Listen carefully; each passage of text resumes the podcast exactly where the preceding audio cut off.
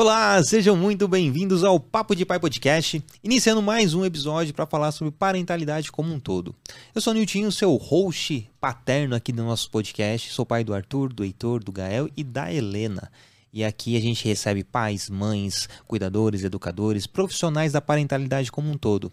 E hoje, nesse episódio, falaremos sobre maternidade mostrar o quanto que a maternidade também é um ato político, mostrar o quanto é importante a gente estar antenado com tudo que acontece ao nosso redor, com o mundo, a situação da, da, da sociedade como um todo, para que os nossos filhos tenham a melhor, o melhor manejo para crescerem para serem adultos funcionais lá no futuro.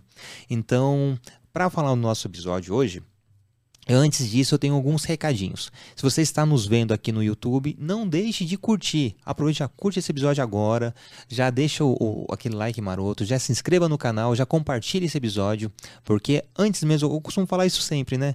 Você já está vendo quem é nosso convidado de hoje. Então, já compartilha, já comenta, já ativa o sininho, é muito importante, porque você vai receber nossas notificações de novos vídeos, um episódio melhor que o outro Pessoas incríveis estão passando aqui pela nossa mesa e é importante você estar inscrito no nosso canal. Se você está na sua plataforma de áudio favorita, independente de qual seja, est estaremos lá.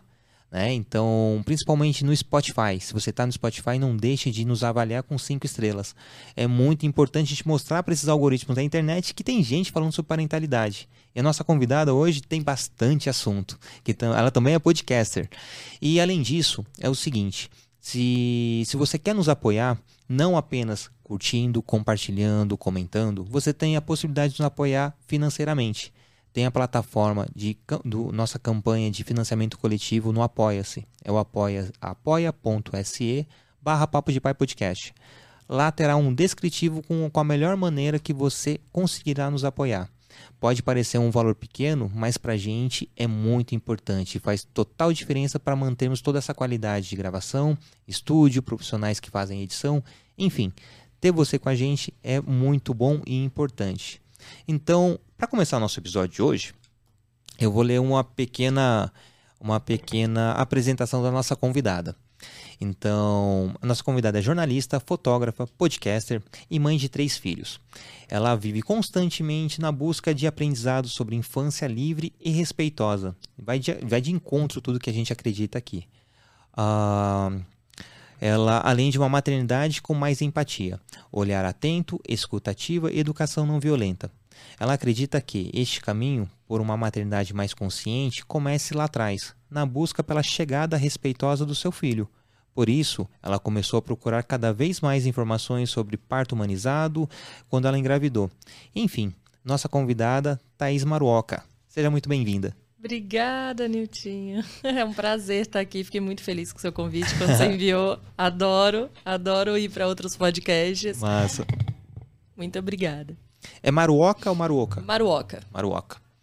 E, bom, podcaster, muito bacana. Eu, eu gosto desses crossovers, né? Conhecer pessoas já, já do meio. E ainda mais que você também fala sobre parentalidade, né? Então é, é, é muito bom.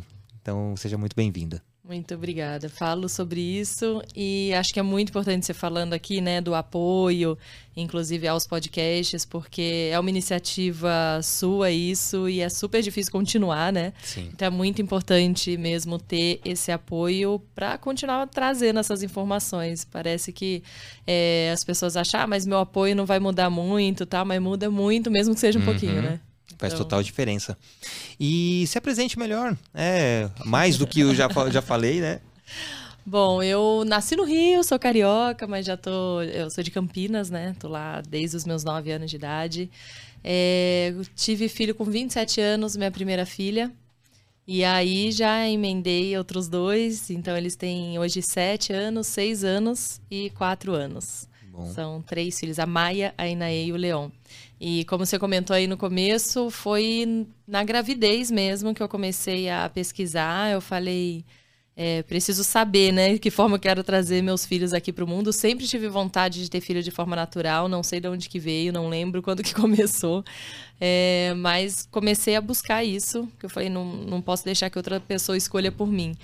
E eu lembro que nessa época eu fui atrás de muita coisa, meu marido também, isso é muito importante porque ele também sempre se interessou muito em ir atrás tudo que eu trazia assim de sobre parentalidade ou parto, qualquer coisa que eu trazia para conversar com ele, ele também se interessava em ir atrás. Isso é uma coisa também que eu falo bastante, né, para as pessoas como é importante os dois estarem envolvidos, né, é, nessa jornada que faz toda a diferença.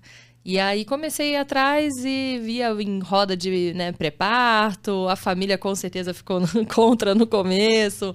É, às vezes, não, beleza, parto normal pode, mas tinha aquele preconceito natural, humanizado, não, não pode.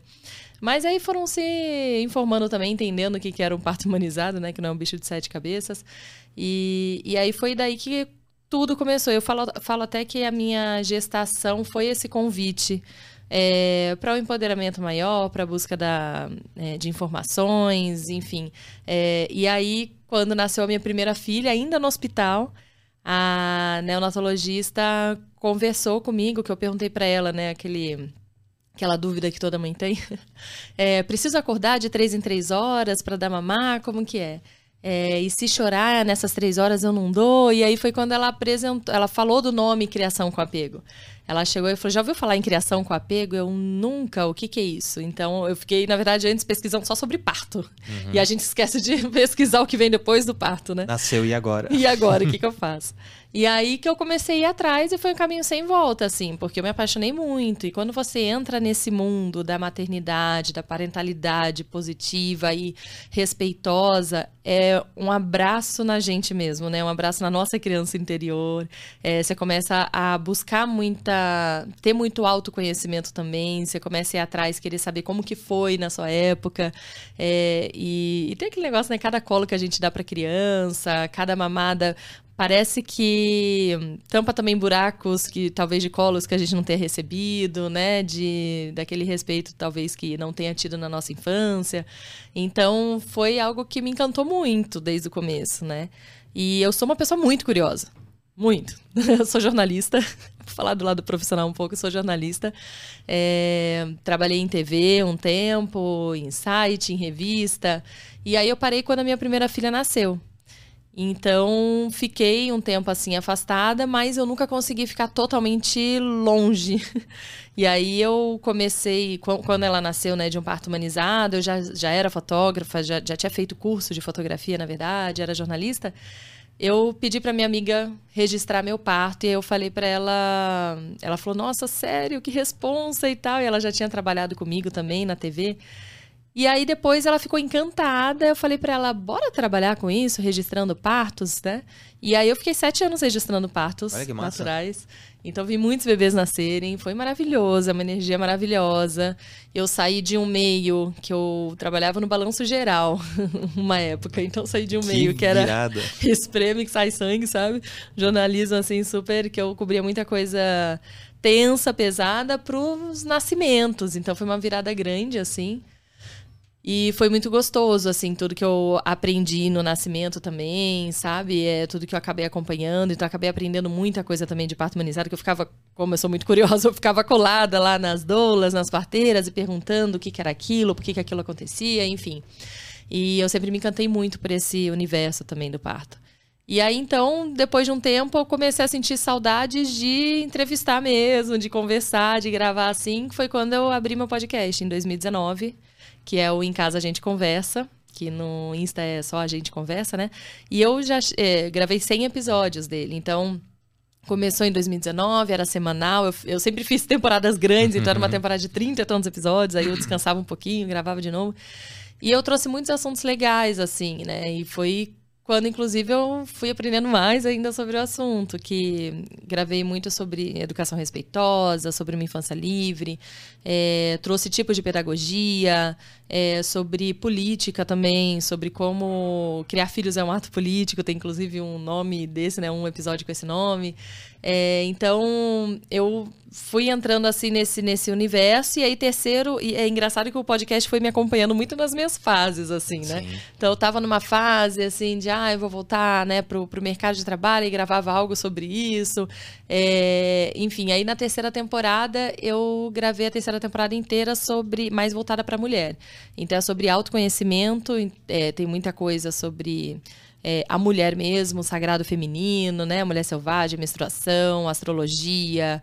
Tem bastante coisa aí de criança interior também. Tem muita coisa bacana assim dentro desse assunto. E aí eu parei, dei uma pausa assim no podcast, que eu falei por tempo indeterminado, porque a vida tá corrida. Mas eu ainda continuo com o meu outro podcast, que é o Venham Vir Essa História, que é um podcast infantil, né? De historinhas infantis. E lá eu trago muitos livros. É, esse daí surgiu, na verdade, porque muita gente me perguntava que livros que é, eu, eu lia para as minhas crianças, né? Quando que você começa a ler? Um monte de dúvidas sobre isso. E aí eu falava, gente, começa a ler desde sempre, é um hábito, e é muito legal ver que meus filhos agora estão crescendo e tem esse hábito, a gente lê todos os dias à noite para eles dormirem.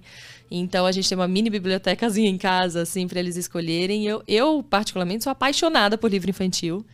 Eu, desde que me tornei mãe, inclusive, eu preciso voltar a ler livros de adulto, porque eu tô sem ler faz um tempo, assim, leio, li pouco desde que meus filhos nasceram, queria ler, ter lido muito mais. Mas livro infantil, assim, eu sou a louca dos livros infantis, sabe? Vou lá, compro, assim. E eu acho que através do livro dá para ensinar muita coisa para criança de forma lúdica, gostosa. Então, eu tenho muito livro feminista em casa, antirracista, biografias. E eu trago esses assuntos para eles desde sempre pelos livros, né? Então é muito bacana assim. Daí eu falei, poxa, tem tanto livro legal aqui que eu quero compartilhar com o mundo esses livros. E aí eu comecei atrás, né, pedir autorização para as editoras. Tem muitos que eu não consegui a autorização, mas a maioria, assim, que eu, eu consegui, eu já li. Então eu trago, já passou do episódio 100 também. Então tem Nossa. bastante historinha lá para as crianças. E é muito legal ver o amor, assim, das crianças. Recebo mensagens, os áudios das crianças falando que amaram os livros e tal. E, e aí, então, essa, essa é a minha segunda paixão. Esse é o meu segundo podcast. Esse eu continuo é, com ele. E atualmente, então, tô, tô nessa. Tô com o meu podcast, tô com os meus filhos um pouco maiores, começando a pensar em voltar para o mercado de trabalho, apesar de não ter saído totalmente dele nesse tempo. Mas pensando em voltar, então tô, tô nessa fase, assim. Que massa. E o seu caçulo tem quatro anos, né? Quatro. Então, teve um momento aí de é, essa de tentar retomar efetivamente ao mercado tem todo essas amarras, né, do que você já, já viveu, já viu, já vivenciou com eles, né, e, e a gente sabe o quanto é, é, não digo ruim, mas o quanto é doloroso, né, essa, essa retomada, lógico, é importante também, né, para a mulher se sentir, não digo se sentir útil, né, uhum. mas se, se ver produtiva, produtiva né, e é importante, mas a gente vê o quanto esbarra numa barreira que é propício para você não voltar. Né? Tem todas umas condições aí, parte salarial, parte de uhum. horários, a falta de empatia, né? a, pró a própria legislação, uhum. né? a partir do momento que visualiza que o pai só tem cinco dias, podendo postergar por 20 a licença paternidade, a mãe só tem 4, e você ouve que é importante a amamentação exclusiva até os 6, a conta não fecha. Né? Então, basicamente, a licença maternidade minimamente seis meses. Sim. Né? O pai, minimamente dois, três meses, ou faz uma licença parental, onde o, o, aquela família se, se, se adeque. E não apenas o pai e a mãe, às vezes uma rede de apoio participe dessa, dessa licença para poder dar toda a, a, estrutura necessária para aquele, aquele serzinho que acabou de nascer, né? E a gente vê o quanto isso é doloroso. Eu vivenciei isso com a minha esposa, de toda a retomada de fim de licença, de licença maternidade, ela retomar o serviço, uhum. né? O quanto é punk, né? Todo essa, esse envolvimento emocional e saber que lá fora ninguém vai te acolher, ou acolhe minimamente, né? Então Sim. é muito ruim. E uma coisa que você falou, que eu achei bacana, uh, os episódios acaba seguindo uma, uma linha cronológica até de, de é, não digo evolução, evolução mas de é, maturação de você como pessoa, uhum. né? E eu faço mediações de rodas de conversas de paternidades. E os temas propostos é justamente os que eu estou vivenciando, ou uma dor que eu tenho, ou uma curiosidade que eu tenho. Então eu puxo aqui a brasa para minha sardinha para uhum. justamente ir aí evoluindo junto. E achei bacana que é mais ou menos isso, né? E a, a, a parte do podcast você tem mais liberdade também de abordar os temas, né? Maravilhoso isso. Eu comentava com meu marido, eu falei, quer saber em que momento eu tô da minha vida? Ouve meu podcast que você já vai entender tudo. E é muito bom a gente poder fazer do nosso jeito, que nos interessa, até porque a gente vai a fundo, a gente faz com muita vontade, né? Sim. Então a gente tem interesse realmente para aquele assunto, né? Uma coisa que a gente está fazendo por obrigação. E por isso eu falo que o podcast é minha paixão, assim, eu acho uma delícia. E todo mundo que passa pelo podcast ama, né? Uhum. Você já deve ter percebido também as pessoas que vieram aqui, os convidados, Sim, porque sim. quando passava pelo meu, às vezes vinha nervoso, ai, tô com medo, né, de gravar, como vai ser. No final falava, nossa, foi tão gostoso. E Já dois acabou? abriram podcast depois, inclusive. Que massa. Falei, olha que demais, é gostoso, o podcast é demais. É, o- é uma mídia incrível. E a questão da. Você falou que foi um divisor de águas, né? A questão da, da gravidez da, da sua primeira filha. Mas você já estava nesse, nesse, nessa fase de vida, já pensava que, que é necessário ter um, um respeito com, com o corpo, um respeito com o próximo, um respeito na gestação. É, como vou criar um, um, um- filho? É, você já tinha esse pensamento ou não? Nem pensava e a partir da gravidez que muda essa chave? Olha, antes de engravidar, a gente já conversava muito, eu e meu marido, assim, porque eu acho, inclusive, isso muito importante. Uhum. do casal conversar não apenas ah, divisões de, de tarefas, mas da vida mesmo. O que, que você pensa sobre a vida? Eu vejo muito casal brigando, inclusive numa, num momento político que a gente está vivendo, é, de extremos de um lado, a esposa tá de um lado, o marido do outro, e dá muita briga, né? Então, assim, acho que é interessante se conversar, e a política não é só ir lá votar, né? Então a gente sabe que se um vota em um, outro no outro, eles têm os pensamentos, né, diferentes. Então, acho interessante ter essa conversa antes para conversar assim, ah, e aí, o que, que você pensa sobre isso? E quando amamentar, como vai ser? E como vai ser a escola? O que, que você pensa sobre... Eu acho legal ter isso para não ter surpresas, né? Porque depois que tem um filho, começa a ter muita briga, assim, de... Eu já ouvi muitos casos, assim... Ah, eu não quero dar doce, eu sou contra a TV, mas meu marido dá doce escondido, meu marido não tá nem aí de assistir TV o dia inteiro. E aí começa a ter muitas brigas e fica mais difícil, né? E aí tem gente que, né, aquela, não sei como que pensa nisso, que ter filho salva casamento. E é o oposto, assim, né? Se o casamento não tá bom, você tem filho, vai separar, porque tem que estar muito firme para ter filho. É, é uma barra, assim, bem bem pesada, porque muda tudo, né? É, e vocês começam a ser parceiros diferentes, de forma diferente. O que antes é, era importante naquele casal é, começou a ter coisas novas. Então, ou você se apaixona de novo, você conhece uma nova pessoa, e eu falo muito isso. É, que com meu marido a gente tá 15 anos junto já, né? E ele é 9 anos mais velho que eu. E quando a gente começou a namorar, a gente era amigo, tá? Quando a gente começou a namorar, muitas coisas nele eu admirava e que não tinha nada a ver né, com a paternidade, eram outras coisas, era na faculdade, o jeito dele, o jeito que ele me tratava, né? Que é, a gente se divertia junto. E aí, depois da maternidade, eu comecei a ver assim, o jeito que ele olha para os meus filhos, o jeito que ele se interessa em voltar para casa. E ele voltava assim, quando minha primeira filha nasceu, ele pegava a minha filha e cheirava, nossa filha, e cheirava ela. E ficava numa. Ele falava, nossa, Piora, que loucura esse cheiro, coisa gostosa. Aí ele dava às vezes pros amigos, assim, cheira um pouco, sério, cheira. Falava, meu amor, você acha gostoso assim. É que é sua cria. pra eles não vai ser tão mágico assim. E assim, ele comentava, nossa, não sei como que é. Como que. É, tem cara, eu tava no bar, né, com os meus amigos tal. E aí eu comentei, não, vou voltar para casa porque tá na hora de dar janta, né, para as crianças. E que alguém comentou, nossa, sua esposa deve ser brava, né? Você tá louco para voltar para casa? Logo ele falou, não. Tipo, eu que quero voltar. Uhum. Ele vai, ele voltou assim pensando e comentou comigo, como é que pode ter gente que não faz de tudo para estar tá em casa para ver os filhos, sabe? E, e, ele é assim até hoje, loucura do trabalho, faz uma questão de voltar, às vezes ele chega. E aí, dormiram faz tempo, porque ele nunca pediu também para manter acordados, né? É, sabe que é horário de dormir, dorme, ele que tenta chegar na hora, mas a, às vezes ele chega, e aí, dormiu? Eu falei, nossa, faz 10 minutos. Ele, ai, não acredito. Então, assim, ele, ele tenta chegar para dar janta, banho, né? Tanto é que crianças. Isso é uma coisa assim.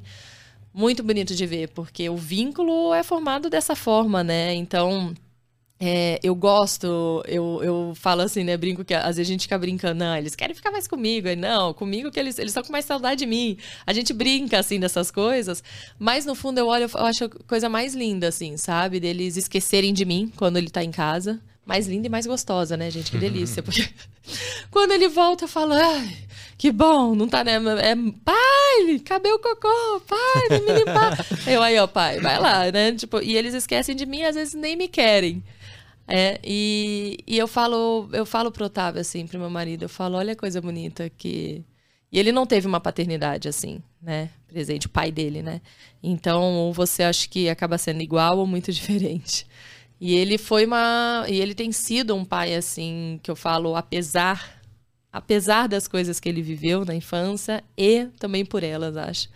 Ele ele é esse pai, assim, sabe? Super presente e que as crianças são loucas nele. Então hoje eu olho ele brincando com as crianças e aquele olhar de apaixonado que eu falo que às vezes ele. Eu falei, nunca mais você me olhou com esse olhar.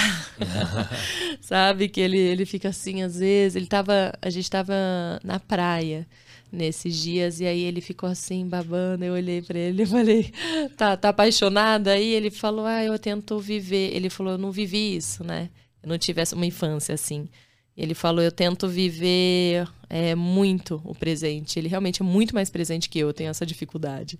Ele falou: Tento olhar e viver muito esse presente, assim, guardar, sabe, na memória. E ele tem muita memória de muita coisa. Eu não tenho, então eu sou a louca dos registros. Você vai em casa, tem 30 fotolivros, porque eu faço. Eu tiro um monte de foto, faço retrospectiva ano a ano de vídeo Legal. e de álbum. Então, meus filhos, assim, falta de, de registros não vão ter. Meu marido até falou, nossa, pra quê? Não precisa de tudo isso. Mas depois que ele assistiu um vídeo, assim, depois de uns cinco anos, ele, caramba, que maravilhoso. Ele falou, não pare de fazer isso. E é isso, assim, né? A gente. É, ele comenta também, uma das coisas que ele fala que eu acho que eu acho bonito assim, que ele um dia a gente pensa muito, a gente a gente fica conversando às vezes e fica, né, conversando sobre a vida. Eu acho legal isso, eu gosto. E aí ele comentou assim um dia, ai, pequena, a gente nunca sabe quando vai ser a última vez, né? Aí eu, do que que você tá falando? Ele falou assim: "Ah, é, um dia vai ser a última vez que a nossa filha vai pedir colo pra gente. E a gente não vai saber que é a última vez. Depois de um tempo que a gente vai falar quando que foi, a gente não vai ter nem na memória. Então, assim, a gente tem que aproveitar muito cada momento, sabe? Porque uma hora passa, minha filha tá com sete anos e já não tá pedindo tanto, né? Quando ela pede, às vezes que. Às vezes a gente nem tá com paciência naquele dia. E eu sei que não é fácil, porque eu tô, inclusive, numa fase que eu tô com menos paciência do que o normal.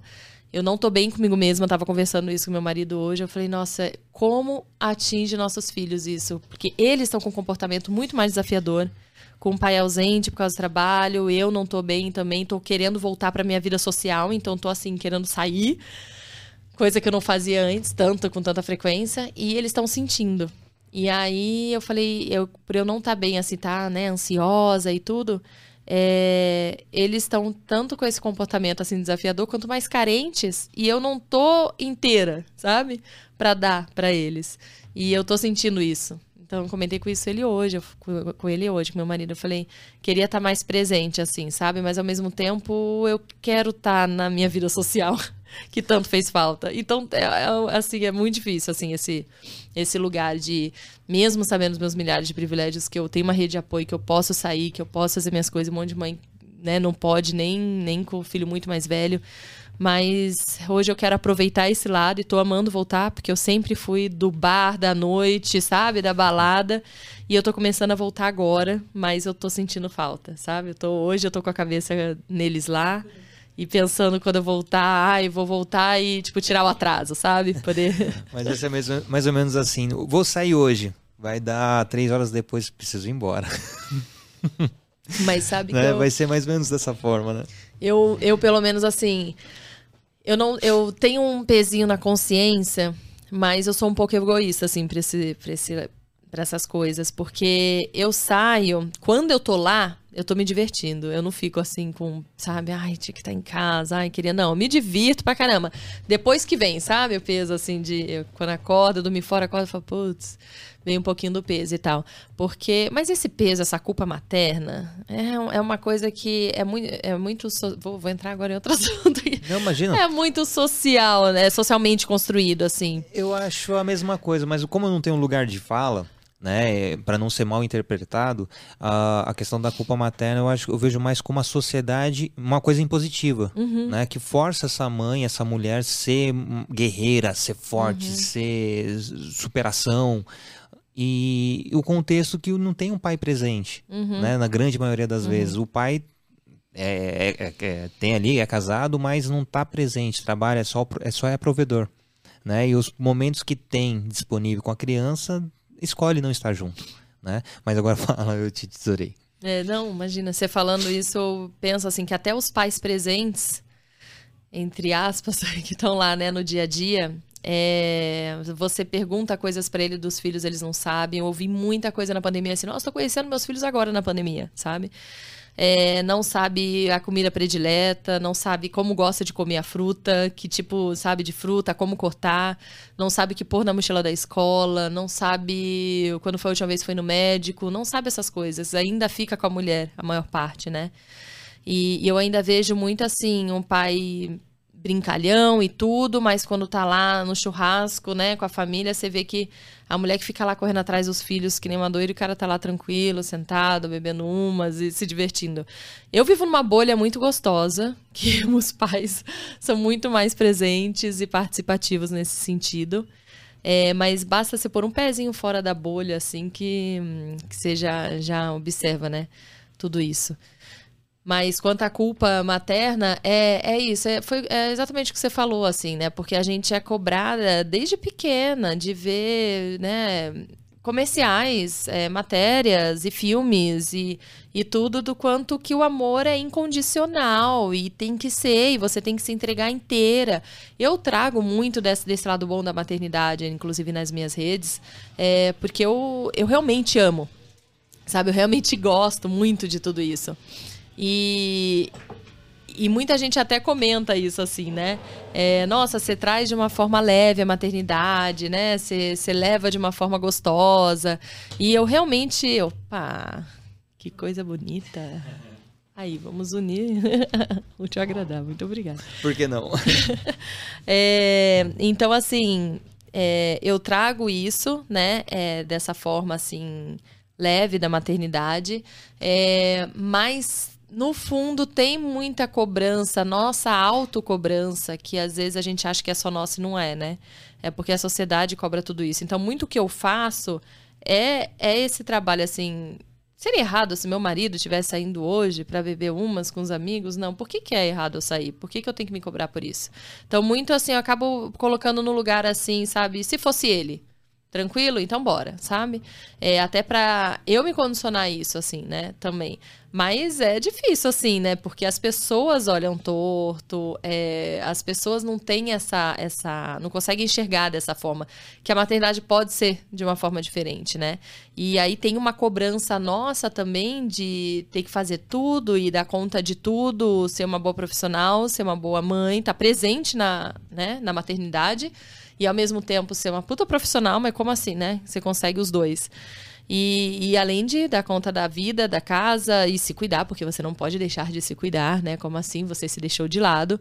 Então é um pacote de coisas que você tem que fazer e que é óbvio que você não vai dar conta, né? É, tem até um, um rios um dia que eu fiz um tempo atrás de dublagem. Adoro, gente, me divirto com esses rios.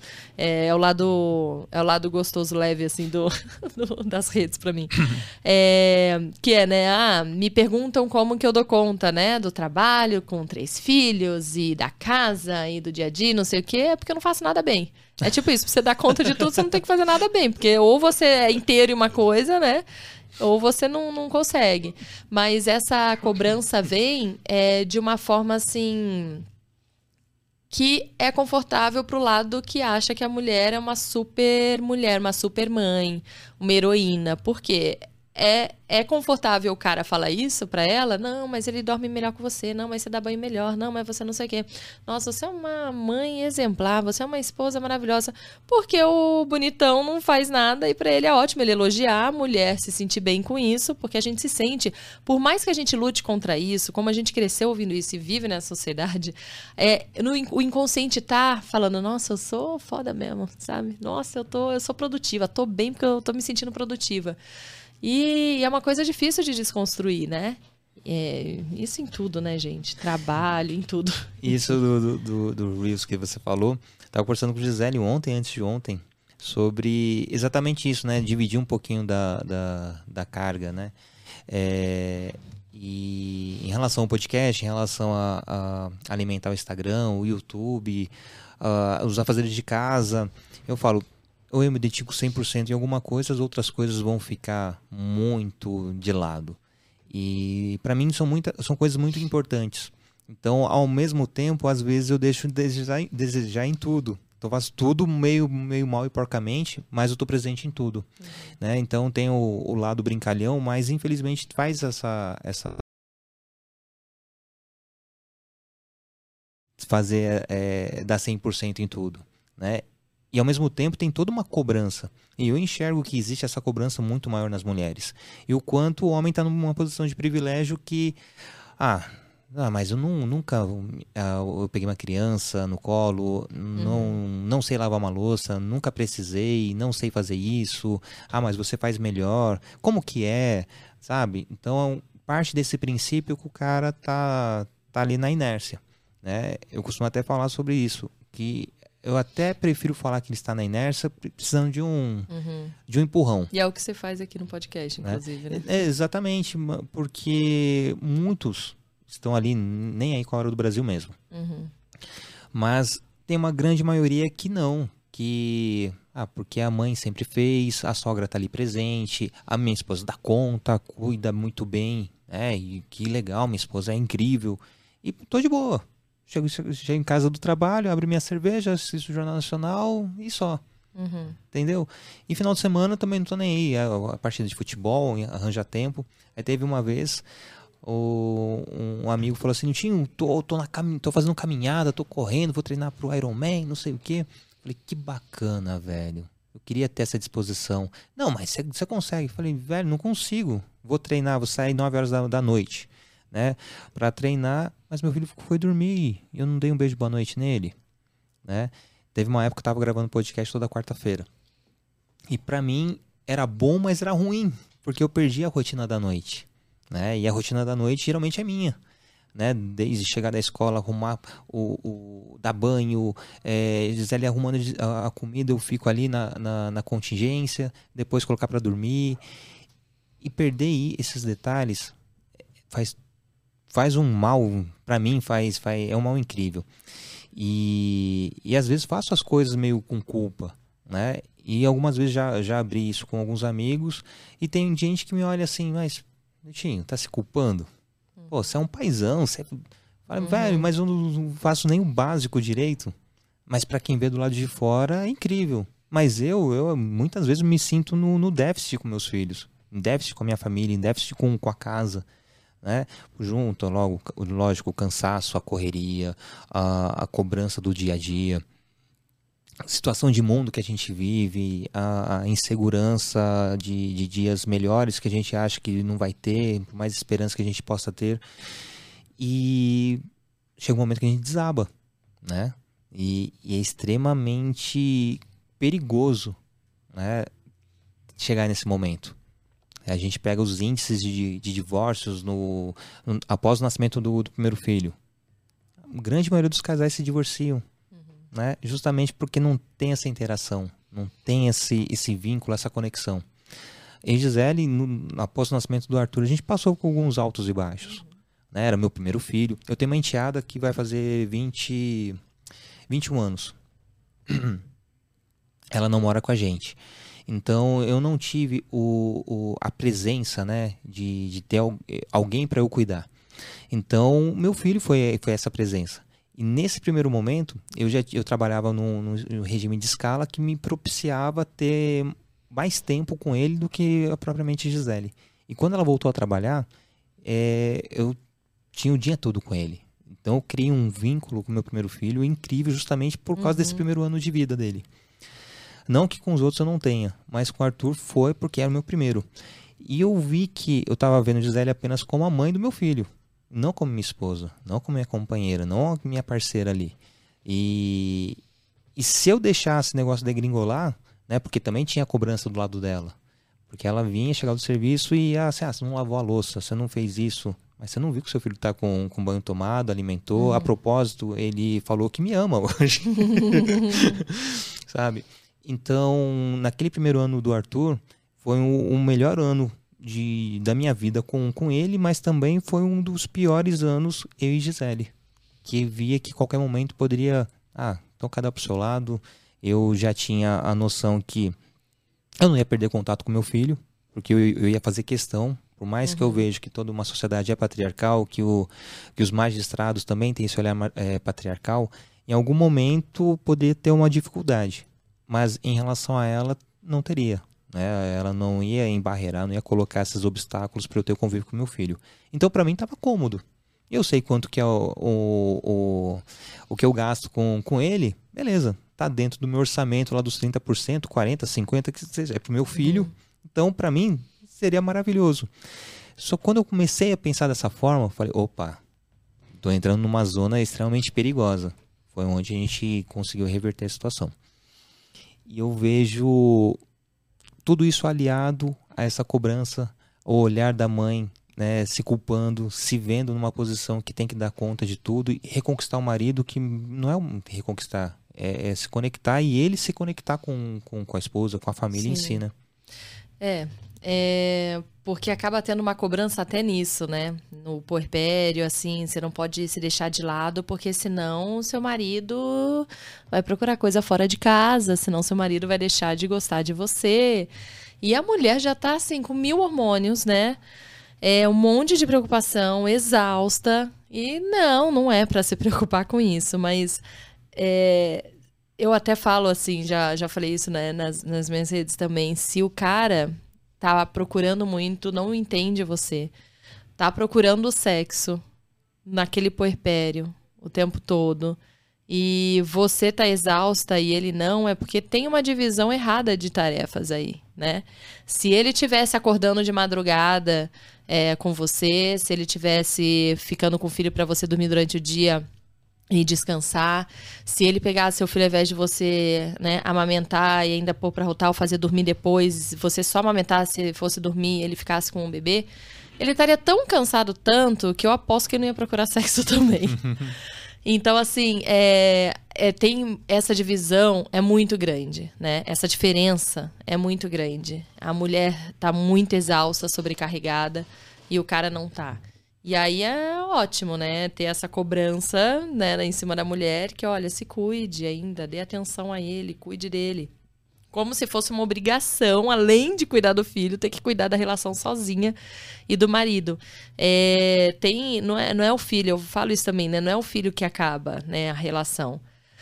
É o marido não ver a mulher solitária, o marido não perceber aquela maternidade solitária é não ter diálogo entre os dois, é não ter essa divisão de tarefa justa, né? É, são essas coisas que acabam afastando os dois. E óbvio, assim, que toda todo casa ou a maioria né do, dos casamentos ficam abalados né com os filhos pequenos porque você não tem tempo mesmo mais para vocês dois para se divertirem para se olharem é, para viverem juntos aquele casamento. Então passa mesmo por um perrengue um período e depois começa a voltar.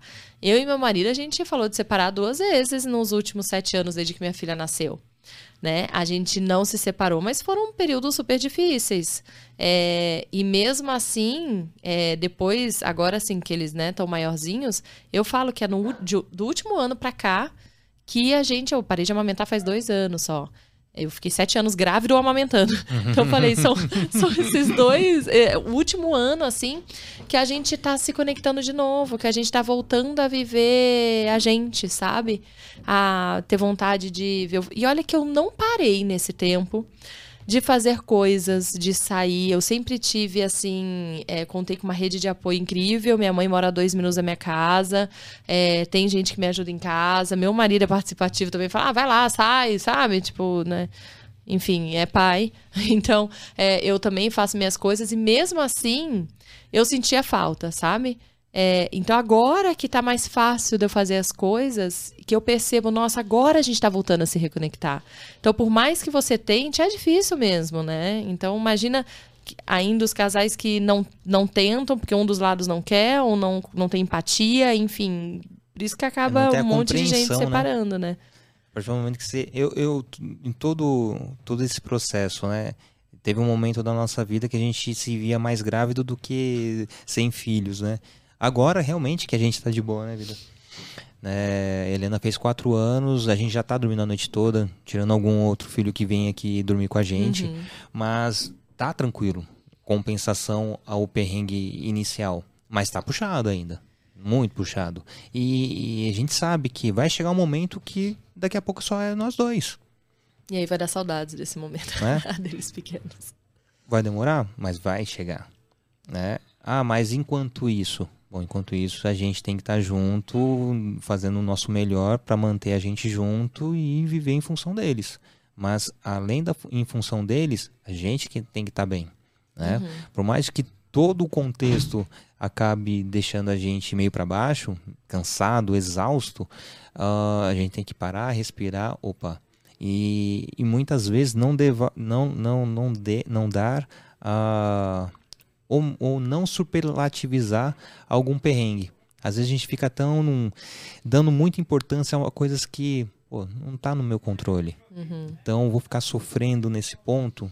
E tem outras coisas que realmente precisam da minha atenção, que é tão puxado quanto e que tá ali meio que de lado. Né? A gente está cobrindo ali o sol com a peneira. Então ter essa visão, ter essa compreensão do conjunto, do, do, do, do todo, é extremamente importante e mais do que nunca. É, eu falo pro, pro, nas rodas, né? Estude, procure saber, né? O porpério. Eu já ouvia falar, mas conheci o porpério efetivamente. É, no Arthur ainda passou meio, meio, meio, meio em paralelo, porque no período o Arthur nasceu, a gente morava na casa dos meus pais. A gente saiu de lá, o Arthur estava com nove meses. Então, o, o punk mesmo, é, por mais que eu estava do lado, mas comida, roupa, a estrutura da casa, minha mãe estava ali por trás. Uhum. Então, para mim era cômodo.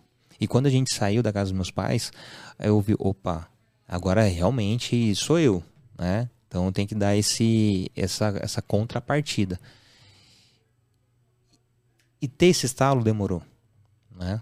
E quando a gente se viu grávido dos gêmeos, né, o Arthur fez sete anos esse ano, os gêmeos Heitor e Gael tem cinco e a Helena quatro.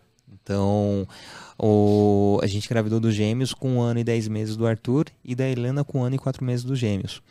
Então, o período foi muito curto, né, de, dessa reconexão. Então, era criança pequena, chorando, grávida, tendo que dar conta das coisas. E quando veio o puerpério dos gêmeos, ou antes mesmo do puerpério, a gestação dos gêmeos, eu falei, agora eu preciso ser o super-herói mesmo, porque tem o Arthur, tem a Gisele grávida, tem escada, tem todo o cuidado de uma gestação gemelar. E aí?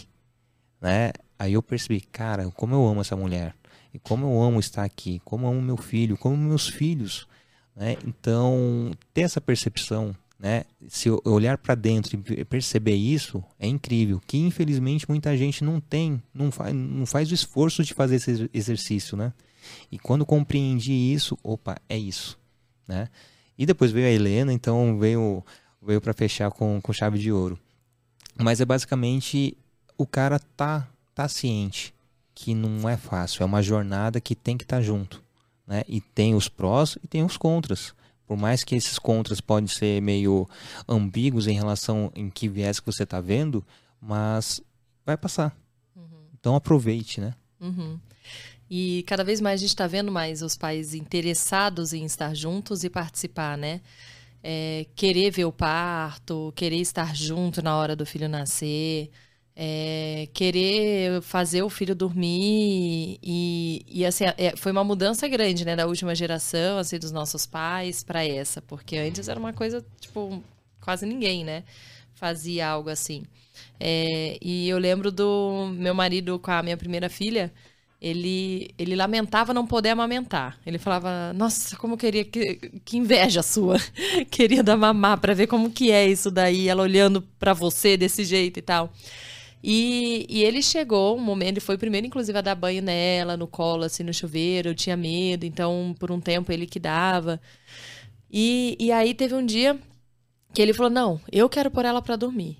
E ela chorava com ele, às vezes eu ia lá, acalmava, mas ele falava: Não, eu que vou pôr, sai, me devolve ela, que eu que vou pôr. Que eu falava: Não é possível. Eu sou o pai dessa criança. Como que ela dorme com você e não dorme comigo? Ela tem que entender que eu sou o pai. Ele ficava sentido. E assim, foi, foi duro, que ele às vezes ficava três horas no quarto com ela. Só que depois criou uma conexão que ela sempre foi mais grudada nele do que em mim, inclusive. Ela sempre. E aí tem, tem amiga minha que pergunta, né? Mas na hora que cai, se machuca, quem ela chama? É você, né? Eu não. Ela cai, se machuca, às vezes ela. Vai, cadê o papai? Então, assim, é, eles têm uma conexão muito grande. Ele estava muito presente nesse pós-parto. Ele ficou é, dois meses em casa, porque tinha, ele trabalha muito por assim por temporada, assim, né? Por, por tempo. E aí ele tinha acabado, né? Tava numa, numa época boa, tranquila, e ele conseguiu ficar em casa. Ele ficava com ela no sling cinco horas por dia. Então eles criaram uma conexão, assim, muito grande. Com os outros foi mais difícil, que ele tava no momento louco do trabalho e ele não tava tão presente. E aí você viu, vê, assim, que demorou mais para criar, né? Esse vínculo entre eles. E é isso, gente, não tem mágica. Pro pai ter vínculo com a, com a criança, como a mãe, né, ter vínculo com a, com a criança. A mãe não tem o vínculo é, por natureza, simplesmente assim. Se a mãe colocar um filho no mundo e não tá presente, ela não vai ter o vínculo. E é igual o pai, sabe? Então, assim, se o pai tá lá no dia a dia, e não é só na coisa, na obrigação no dia a dia, né? É se divertir junto, é conversar, é saber dos perrengues da filha na escola tal. E, e passar os perrengues junto, né? Porque o vínculo, ele se fortalece muito nessas horas difíceis mesmo da criança. Quando ela tá chorando e você dá um colo, quando a criança criança é, vem com uma questão difícil da escola, quando começa né, a ter o social dela e ela compartilha com você. Nessas horas, assim, que você vê que o vínculo foi criado, né? Não, então, não tem mágica, tem que estar junto, né? É isso que tá junto que é o diferencial, né? É, e eu fico pasmo quando alguém escolhe não, não estar junto, né? Escolhe brigar para para a mãe ficar enquanto tô de boa, ficar negociando pensão, né? É, eu sei qual é o custo de uma criança. É, eu até brinco, né? Se a gente se divorciar, eu pago, porque vai ser determinado por lei. Lá, os 30%, 40%, que seja. Eu ainda vou pagar menos do que eu pago hoje, uhum. sabe? Então, tem gente que briga por causa, por causa disso, né? Sim. E não é coisas exorbitantes. Às vezes brigam por 200 reais. E fala que esses 200 reais a mulher usou para pôr silicone ainda. Entendeu? É, é, é coisa surreal. Uhum. Que não, não passa para minha pelo meu entendimento. E eu penso assim, né? A, a Helena veio no processo da minha vasectomia. Eu, pelo plano de saúde, tem todo um trâmite, né? Que eu falo, se para você engravidar alguém ou engravidou alguém tivesse todo esse rigor, não ia ter pai que simplesmente abandona porque ia ser acionado na justiça, ia ter um, um, um, um lastro jurídico por trás. Né? Para fazer a vasectomia, você tem que escrever uma carta de próprio punho falando, é, registrar em cartório, passar para o psicólogo, esperar um período a, hum. até marcar o, o, a bendita cirurgia. E no meu caso aconteceu isso no final do ano. E tal, correria, eu falei, ah, deixa virar o ano, em janeiro eu, eu, eu volto a correr, correr atrás disso. Em janeiro a gente engravidou, né? Aí foi todo esse, esse perrengue. E eu vejo que quando se fala em vasectomia para os homens, não, tá louco? Não, ela que vai fazer a, a laqueadura. Velho. E é tão mais tranquilo para o homem fazer, né? Uma coisa que ele faz a vasectomia, à noite ele pode sair para o bar, é muito menos invasivo, né? Sim, é, eu, eu, demorei uma semana ainda para porque tinha todo um receio, né? Uhum. Aí, aí vai de impacto, né? Vai de encontro a toda uma masculinidade frágil, uhum. né? Que, mas realmente é muito simples, é muito tranquilo, né? É questão do, de dois dias você já está 100% novamente, né? E você vê que os homens escolhem, ah, tô nem aí, ah, mas não quero ter filho, então faça. Ainda uhum. mais que tem a possibilidade da, de, da reversão. Sim. Né? Então, muita gente não. Não quer usar qualquer é, método anticonceptivo, não quer usar camisinha. Não, cada um com seus problemas. Uhum. Então, já que não quero ter filhos, né? Então, faça uma vasectomia. E muita gente está nem aí mesmo. Né? A mulher que se, que se vire, né? É, para ela não engravidar. Mas, enfim, é, a diferença dos seus filhos são, são três filhos em quatro anos. Em três anos. Em três é, anos. Porque, olha, a Maia, ela tinha três anos e meio, a Inê tinha dois e o Leão nasceu. Então, é, três, em três anos e meio uhum. eu tive os três. E aí, hoje eu olho e falo, caraca, é, realmente, quando a galera falava assim, nossa senhora, que pique, como você é doida e tal... eu, eu falava, não, imagina. E hoje eu olho, mas que bom, né? Porque eu não percebia que. Assim, eu, tava, eu, eu falo que eu sou, acho que fora da caixinha mesmo. Eu ia pro, pra roda de pós-parto e as mulheres falavam. Eu não me vejo, eu me olho no espelho e não me vejo, né? Tô em crise, choro muito e tal. Eu nunca tive isso, assim. Sempre. É, meus filhos chegaram para mim, era eu com um filho. Continuava igual com o filho. Hoje eu percebo que não, que eu mudei muito, me transformei muito, que minha vida mudou muito. Hoje eu percebo a falta que fazia eu sair. E na época eu não percebia, então que bom que não, eu não percebia também, que eu sofri menos com isso. É, mas é, hoje eu vejo, eu falo, cara, foi, foi punk mesmo, né? Mesmo eu tendo, né, rede de apoio e tudo mais, cara, à noite. Minha, minha filha mais velha, ela acordava de 40 e 40 minutos até os três meses. E eu mesmo assim quis emendar a segunda filha. E aí ela acordava, com um ano, ela ainda acordava umas seis, sete vezes por noite. E aí a minha segunda nasceu, acordava umas três vezes só. E o meu terceiro, ele acordava também umas três, só que ele ficava acordado assim três horas, coisa que a minha primeira não fazia. Ela acordava muito, mas dormia rápido. Meu terceiro acordava pouco, mas ele ficava às vezes três horas, sabe? Eu no quarto tentando fazê-lo dormir. Então, assim, um trauma meu é sono. Porque eu sou aquela pessoa que precisa dormir, sabe, para ficar bem e bem humorada. Então, isso foi uma coisa tensa para mim. Até hoje, meus filhos acordam os três e vão para nossa cama. Então, ficamos nós cinco na cama. é, até hoje. Eu, e se eu soubesse disso naquela época, eu ia falar, não vou sobreviver. Mas, assim, é que hoje é outra coisa, né? Eles acordam, vão para lá, deitam, eu nem acordo, né? Não, não, é, não é a mesma coisa você pegar um filho e ter que uhum. ninar e colocar para dormir. Mas eu tô lembrando aqui de quando a minha segunda filha nasceu, é, eu senti mais. Foi para mim foi mais difícil do que quando a primeira ou quando o terceiro, porque quando o terceiro nasceu também ele já entrou no, né, na dança assim. Eu coloquei rotina em casa que eu não tinha, rotina de hora de né, dar banho, janta, colocar para dormir. Naquela época eu coloquei e até hoje tá. Então isso é uma coisa que eu acho maravilhoso, porque assim eles jantam cinco e meia, vão tomar banho, vão dormir sete e meia, estão dormindo. Para mim foi maravilhoso, porque eu tenho esse tempo para mim, a partir das sete e meia. Para eles é ótimo, porque criança dormir cedo, tudo é mais saudável. Mas quando a segunda, quando a Maia nasceu, que foi a primeira, a gente dividia muito, né? Assim, ah, fica com ela, vou dar uma dormida. Tinha uma época que dava até desespero ver ele acordado comigo. Por que, que você tá acordado? Dorme. Ou eu vou dormir, tipo, alguém tem que uhum. dormir, sabe? Pra estar tá bem. É, mas quando a segunda nasceu, e era muito próxima a idade, é, a gente não tinha mais como revezar. Então cada um ficava com uma. E aí foi quando pesou mais, porque a gente descansou menos. então o tempo todo tava. Maia tinha um ano e meio quando ela nasceu, né? Eu engravidei quando ela tinha oito meses. Então foi assim, cada hora um tava com um. E ainda usava fralda, então era realmente dois bebês. Assim, vocês têm gêmeos, né? Não, não se compara gêmeos, porque realmente são dois recém-nascidos juntos. mas é treta também. E aí eu lembro que o meu marido, ele sofreu um, um puerpério que eu não lembro de ter sofrido, assim. Ele é, foi engraçado, porque eu vi ele chorando por um motivo que eu ouvi as mulheres no pós-parto, no grupo, porque eu fui num grupo de pós-parto por mais de um ano.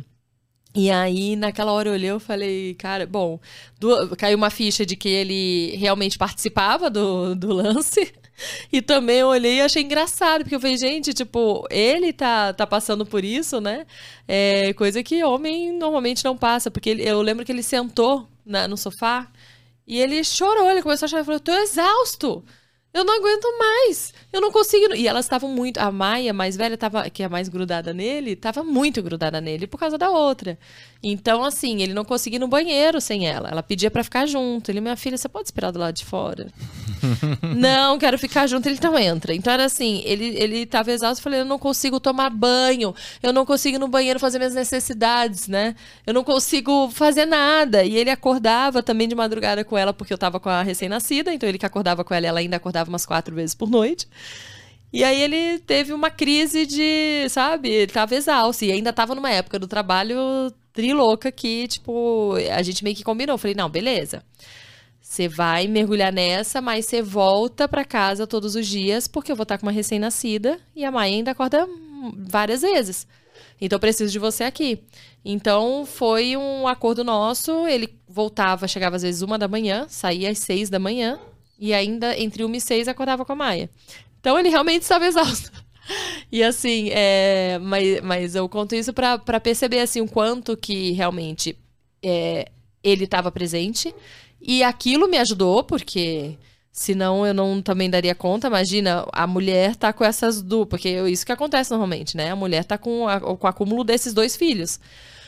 Então, assim, é, eu, eu também falo que eu só tive três filhos porque ele estava lá junto. Porque se eu tivesse sozinha nessa, eu não, não ia dar conta, assim. Eu não ia querer ter, sabe? É muita loucura. E eu vejo, assim, mãe solo, tá? Eu falo, cara.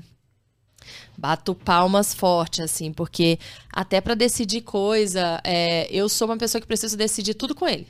Tudo pergunto pra ele. E às vezes, tipo, coisa simples, mas às vezes eu pergunto, o que, que você acha? Tipo, ah, ele tá meio assim, será que eu, que eu dou vacina? Porque pode dar reação, pode piorar. A gente dá vacina agora ou depois? Aí tudo a gente compartilha assim, né?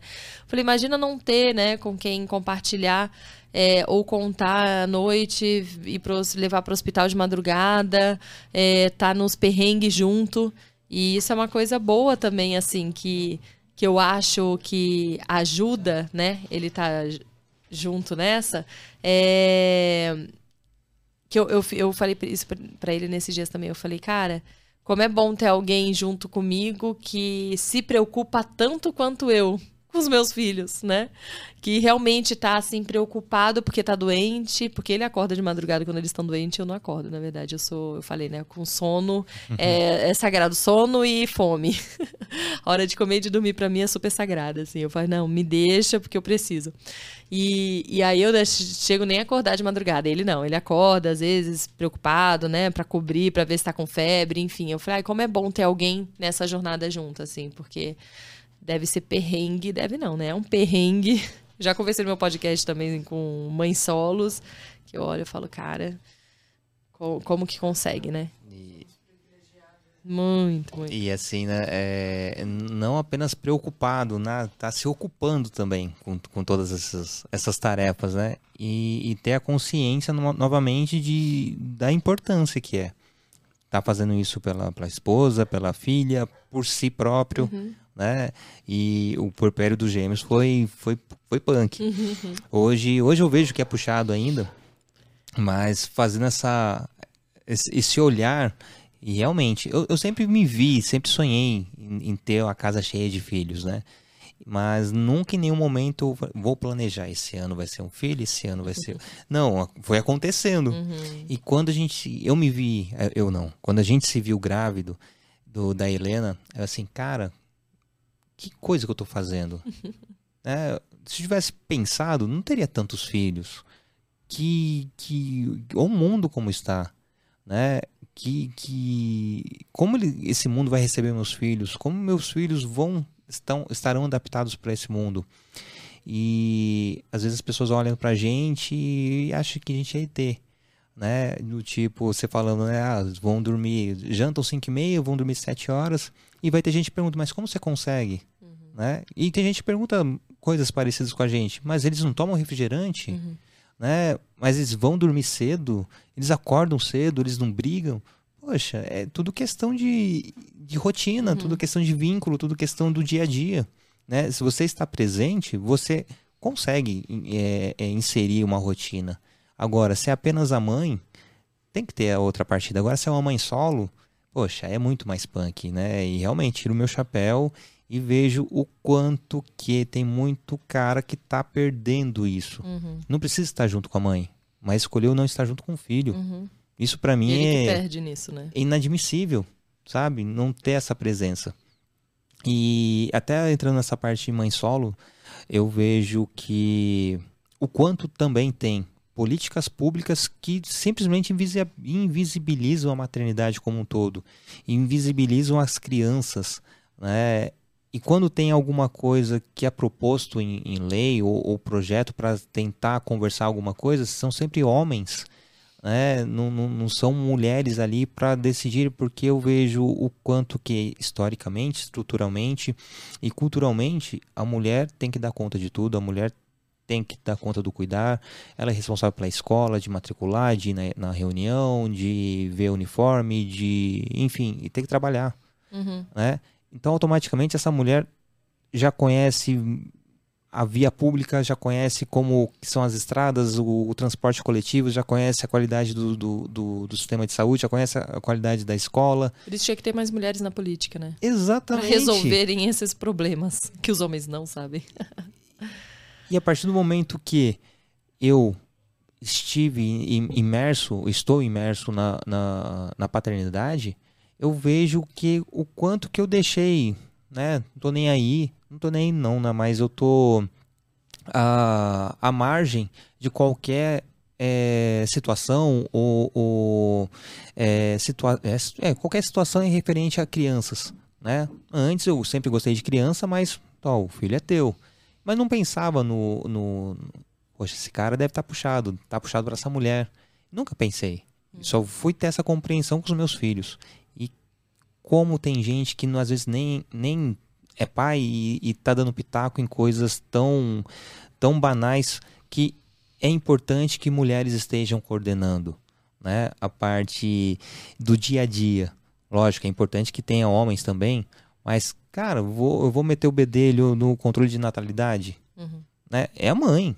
Eu vou meter o bedelho que é, como vai fluir a, a quantos de consultas pré-natal essa, essa mulher vai, vai, vai ter que ter na gestação, né? Você vai pelo SUS, você vê, eu acho que são três ou quatro no decorrer dos nove meses.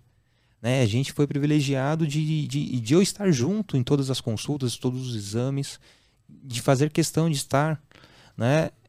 E tem gente que não tá nem aí, né? E aí entra o quanto maternar é um ato político, porque tem a, a, a visão de mundo que muito homem não tem, que muito pai também não tem. Né? Quando a gente fala que tudo é político, tem gente que questiona, como assim, né? Tudo é político. Acho que as pessoas. é, acho que tem uma imagem, assim, da política como sendo só mesmo ir lá na urna, apertar, né? E é isso, a política é isso. Mas não, a política tá desde a escolha do parto, né? Tá você em você se informar e falar, eu vou escolher o tipo de parto que eu vou ter com o meu companheiro, minha companheira, é, não deixar que outra pessoa escolha por mim. Eu vou mudar, querer lutar para mudar esse sistema aqui de cesárea, de uma epidemia de cesáreas que tem, que o Brasil né, é o principal em cesáreas, acho que agora é o segundo em cesáreas assim no mundo, e cesáreas é, desnecessárias, né? Se não fosse, tudo bem. É, então, lutar né, por esse por uma mudança assim. Depois na amamentação, como você estava comentando, né, que a, na verdade falam, né, do a Organização Mundial da Saúde fala em seis meses é, de amamentação exclusiva Uhum. e aí a mulher tem que voltar para o trabalho antes. E na, no Brasil a média, se eu não me engano, são de 53 dias de amamentação. Então, assim, vão entrando um monte de questões que você vai entendendo que aquilo é político. Aquilo precisa ser discutido na política para mudar. Senão não vai mudar, né? Precisa ter, precisam ter leis, precisa ter é, é, mudanças que vai, vai mudar é, dentro da política, né? Então tem discussões que precisam é, ter e que por isso que a gente fala, né, de tudo ser política, a criação ser política, os valores que você passa para o seu filho é a política. Você chegar e falar do, do respeito ao próximo, de diversidade, de inclusão, tudo isso é política. Então, assim, eu me politizei mais depois dos meus filhos, por exemplo. Eu comecei a ir atrás de um monte de coisa porque eu queria ensiná-los. Que eu queria, eu comecei a ver aquilo, um monte de coisa começou a me indignar. E eu comecei a ir atrás e me informar por causa deles, assim. Então, a, a, maternidade me trouxe, né? Fez esse convite que eu digo de poder entrar nisso é, por necessidade, né? Então, é, tem até muita gente, assim, eu, eu tenho visto, acompanhado agora nas eleições, né? Muita gente é, comentando, ah, mas não se pode falar de política com a criança, a criança ainda não tem maturidade para isso. É, mas aí vem, é, você vai numa escola e você vê crianças de 7 anos brigando perguntando em quem que você vota e brigando, apontando o dedo porque a criança. Em quem você vota, não, né? A criança não vota, mas eles perguntam para quem que você torce, né? Quando a criança tá conversando, para quem que você torce? Lula ou Bolsonaro? E aí a criança responde e já começa a xingar e tem uma raiva, tem aquele ódio que vem dos pais. Tem aquela briga, isso sim não pode, isso sim a criança não tem que estar tá inserida nesse meio. Mas você chegar e falar da importância daquilo, você falar, filha, é importante você se informar é importante você aprender sobre isso, porque isso muda o nosso país. Isso ajuda as pessoas. É importante você explicar as coisas para sua filha é, sem trazer, não precisa trazer número de mortes, não precisa trazer. Aí a pessoa fala que não quer falar de política, mas coloca um jornal nacional e fica assistindo lá da criança. Então, assim, a criança vê violência, né? Não, não controla o que a criança vê no YouTube ou na TV. E aí a criança está inserida num, num meio completamente tóxico mas não, não aprende sobre política da forma assim saudável que tem que ser, né? Irresponsável que tem que ser. Então a gente sempre trouxe assim, e a política, gente, dá para conversar sobre isso, sobre essas coisas. Tem gente que me pergunta, mas quando você começou a falar é, sobre racismo com as crianças? Eu falei, gente, é primeiro pelos livros eu trago muito e segundo é na vida. É quando alguém comenta uma coisa e você fala, nossa, isso está muito errado, filho, isso não pode acontecer. Quando o filho questiona outra coisa, quando são nessas horas que você tem a chance de você de chegar e ensinar. E, e nenhuma criança é má, né? Você vê a criança às vezes é, sendo racista, uma criança pequena, e você fala, gente, isso aprendeu com os pais, né? Ela, a criança nasce uma folha em branco e o que você ensinar para ela é o que ela vai ser.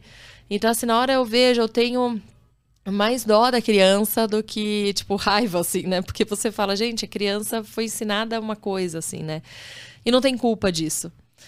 E, e infelizmente, a gente está no meio que vem to, por todos os lados o tempo inteiro. Vê criança é, tratando mal a faxineira da escola, criança tratando mal a, a pessoa que trabalha em casa, é, sem, é, com falta de respeito, como se fosse dono do mundo.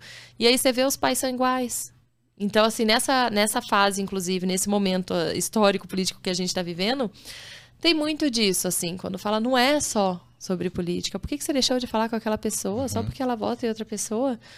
Eu não, porque a gente pensa diferente, a gente tem valores diferentes. Ela não vota em outra pessoa tendo valores iguais aos meus. Senão ela não votaria. Senão ela estaria assim, com muita raiva né, desse, outro, desse outro candidato. E não votaria. Então, assim, é, é muito no dia a dia você tem a chance de, de ensinar para as crianças. E eu tenho um baita orgulho quando eu vejo minha filha falando com outras crianças e ensinando também, sabe? É, e falando e trazendo coisas que a gente ensinou, que eu falo, cara, tipo, tá dando certo, sabe? Estamos indo no caminho certo, Estamos apesar certo, né? de sentir culpada com a falta, que eu faço quando eu saio, ou quando eu não sei o que eu falo, não, tá dando certo. E, e isso, assim, até eu trago muito sobre o feminino também já li, falou sobre menstruação com naturalidade. Até meu filho, né? Meu filho, eu falo muito de coisa de mulher para ele porque eu quero que ele seja um cara que saiba o que é uma menstruação. e saiba que aquilo mexe com a mulher, que são hormônios. Não nascer um cara que. Eu tenho a chance de, de criar um cara que vai respeitar as mulheres e que vai entender esse mundo, sabe? Então, assim, eu falo com naturalidade. Esse dia a gente entrou numa farmácia, ele pegou, né? Tem quatro anos. Pegou lá o absorvente ali. Mãe, é absorvente, você quer? e assim, tem criança ou adolescente, menino que não sabe o que é aquilo. E aí, a, é, o vizinho, amigo da minha filha, foi dormir em casa outro dia. E aí ele tem sete anos também. E aí ele pegou, falei, cada um escolhe o livro que eu vou ler. Aí ele pegou um livro que chama Mamãe Sangra. Aí ele tava louco pra ouvir. Ele, ai, vamos ver, tipo, um livro de terror, né? ele... Aí eu falei, não, não é de terror, não. Ele, não, o que que é? Aí a, Maia, a minha filha, sobre menstruação. Ele, sobre o quê? Aí meu marido até falou, Thaís, deixa, deixa a mãe dele explicar sobre isso. Eu falei, mas ele tá perguntando. E até mandei mensagem depois pra mim, olha, introduziu o assunto, mas foi porque ele perguntou, tá? É, e aí ele falou, meio sobre o que? Ela, menstruação. Ela falou, toda mulher menstrua todo mês. Aí ela falou, a mulher sangra todo mês. Daí ele falou, é? E dói? Ela, não. É sangra, mas é porque não tem um bebê dentro da barriga dela. Assim, ela tem um entendimento, lógico que não profundo, eu trago na medida do possível que tem a ver com a idade dela. É, mas aí ela, e ela trouxe um lado que eu achei tão bonitinho, que ela falou, a gente, nós mulheres, nós mulheres, nós mulheres temos uma conexão com a lua, sabia? Ela falou com as fases da lua, as nossas fases assim de dentro da gente tem a ver com as fases da lua. A gente é muito poderosa. Eu falei, ai, que maravilhosa. Crescer já com essa cabeça de que, inclusive, a menstruação é uma coisa ruim. Ai, que uhum. saco, eu tô menstruada. Ai, que saco, dói. Ai, que saco, não sei o quê. Ela acha maravilhoso, mas eu acho que eu, é, tá até demais, porque ela praticamente quer menstruar. Eu falo, calma, minha filha, você tem sete anos. Tem muito chão pela frente ainda. e, e, o bacana, né, trazer, trazer essa temática também, né, pros meninos. Eu falo que aqui o, o, o Papo de Pai minimamente tem um olhar progressista porque eu vejo que em algum momento os meus filhos vão me questionar, vão falar sobre alguma coisa, eu preciso estar preparado. Uhum. E se eu não estiver preparado, eu tenho que buscar informação, né? Porque eles vão aprender, vão ser introduzidos a temas ou pela gente, ou na rua, ou na escola, uhum. ou em uhum. qualquer outro lugar. Então, que minimamente seja pela gente. E eu vejo o quanto que, falando na questão de menstruação, né? Uh, eu também já conversei com, com os meninos falando, ó, vamos respeitar, não vamos brigar, porque hoje a mamãe está num momento que ela está menstruada, ou ela vai menstruar, e eles sabem minimamente também o que é. Uhum. Porque é importante para não chegar amanhã ou depois, chegar numa situação em que vai parecer, ah, é TPM, tá, uhum. tá desse jeito, de forma é, pejorativa. E não é esse o, o, o intuito né? E um tempo atrás a gente estava conversando, né? Que em algum momento vai descer a primeira menstruação para qualquer menina. Né? E se for na escola? Uhum. Como vai ser? Então a gente ensina as crianças que se acontecer, a gente até falou assim, poxa, vai chegar um momento que e se tiver um, um absorvente na mochila do Arthur e acontecer na escola uhum. de uma uhum. coleguinha e ele disponibilizar? Ai, que legal. Mas como os alunos vão ver? Né? Como a sociedade vai ver? A gente entende o quanto isso é bacana, uhum. porque seria, seria incrível se acontecesse com minha filha e tivesse esse acolhimento. Que às vezes até outras meninas vão, vão tirar sarro. Né, por que isso aconteceu. que o trabalho é ainda maior, porque tem que preparar, não deixar de dele levar o absorvente, mas preparar também para o que vão falar. E é um trabalho assim é, no dia a dia, é, eu trago muitas coisas. Por exemplo, eles estão brincando e aí o, a, a Maia fala: Para, não tô gostando. E eles, eu ensinei muito eles falarem que não tá gostando, porque muitas vezes diziam: Mãe, não sei o quê. Aí Naê me bateu. Você falou que você não gostou? Você disse para ela: Não quero. Você disse para ela: Para. Então, eles já, já falam, né? É, isso entre eles. E aí eu, eu ensino muito isso assim, ó. Não, vocês estão brincando. Ah, mas eu tava brincando. Não, você tava brincando, mas se ela falou pra parar, é pra parar. Não é não. Vamos começar já a ensinar isso aqui. Não é não. Parar é pra parar. Se ela não tá gostando, deixou de ser brincadeira, né? Então, assim, no dia a dia eu já ensino muito essas coisas. É difícil porque, assim, meus filhos, por exemplo, estão crescendo me questionando muito. E eu, nesses dias, eu tô numa fase que eu tô, meu Deus do céu, tô até me questionando esse tipo de maternidade. Porque eu falei, gente, eles estão batendo de frente comigo, com a idade que tem, e trazendo questionamentos que eu, eu acho o máximo. Que eu falei, pô, tô preparando essas crianças pro mundo. Tão bem. Mas tá difícil para mim, entendeu? Porque minha filha vem e, e, questiona porque eu tô brava com ela, porque eu levantei a voz. Ah, mas é porque eu tô brava, não sei o que, tá, mas é... aí eu falo, mas filha, você tem que me respeitar, sou sua mãe, mas você tem que me respeitar porque eu sou sua filha, ela fala. Por que, que você é adulta, eu tenho que respeitar, mas eu criança não vai me respeitar? Então, assim, ela já deu umas respostas que é muito do que eu ensinei para ela. É mais difícil? É. Mas assim, eu falo, pô, se ela tiver isso, essa postura na vida, maravilhosa. Meu marido brigou com ela um dia e depois ela, ele veio deitar aqui com o papai. Vem aqui deitar comigo. Ela, não, não quero, pai. Aí ela falou, é, não vou deitar com quem me tratou mal. Assim, não vou ficar junto com quem me tratou mal. Falei, é isso aí. E aí depois, dez minutos depois, estavam se beijando, né, uhum. e abraçando. Mas assim, ter essa, é, essa postura e saber responder, assim, eu acho o máximo, porque a gente teve uma criação, eu tive uma criação que eu não tive tanto espaço para falar. Foi uma criação, meu pai é militar. Eu tive uma criação muito mais é, é, que a gente fala, né, da diferença entre você ter a autoridade, né, e o autoritarismo, né, e, e, teve muito disso, do autoritarismo, né, de eu perguntar o porquê, por que não, porque você não tem que entender nada, porque você é uma criança, não tem que saber, é, e eu não ter espaço para falar, mas ao mesmo tempo, assim, tô falando um lado, né, um defeito aqui na, na criação que, eu, que meus pais me deram. Mas são pessoas maravilhosas que, inclusive, eu já passei dessa fase de, de culpá-los de tudo. E comecei a observar muita coisa boa. Eu falo, cara, se eu tenho a relação hoje que eu tenho com eles, se eu sou super conectada e qualquer coisa eu volto para eles, é porque eles criaram esse ninho gostoso, sabe? Uhum. Porque, assim, qualquer coisa que acontece, até, tipo, furou o pneu do carro, às vezes eu ligo com meu pai. Pai, o que, que eu faço aqui? Então, assim, uhum. a gente tem uma, uma, né, um vínculo muito bom. É, mas é, esse negócio de ter que conversar e preparar pro, pro mundo, é, eu tenho feito muito isso com eles, porque minha filha, por exemplo, teve um dia que ela quis raspar o cabelo, a minha do meio. E ela raspou metade da cabeça. Aí outra metade assim, né? Eu falei, porque eu mostrei para ela, eu sempre mostro o corte de cabelo. Ah, vocês, vamos cortar o cabelo, como vocês querem? Aí eu mostro umas imagens assim. Aí um dia ela viu da mulher metade do cabelo ser cortada e falou: Gostei desse aqui. Eu falei, nossa, e ela tem personalidade bem firme. Eu falei, nossa, que massa, filha, bonito. Aí eu falei pra ela: olha, no dia que foi cortar, eu falei: olha, você sabe que tem gente que acha que cabelo raspado é de menino, é, que isso daqui é menino que faz, isso aqui, mas aqui em casa a gente não pensa assim, que não tem coisa de menino e menina, sei, sei, então tá bom. Então, assim, é, saiba que isso pode acontecer. Mesmo assim, você quer? Quero. Falei, você quer cortar por quê? Porque achei bonito. Então tá bom, então vai lá.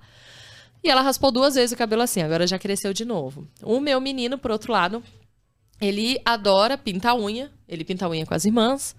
Ele usa as fantasias de princesas muito mais do que de super-herói que ele tem. Aí vai, minha, minha irmã, minha mãe já deu fantasia de super-herói e tudo. Pergunta se ele usa.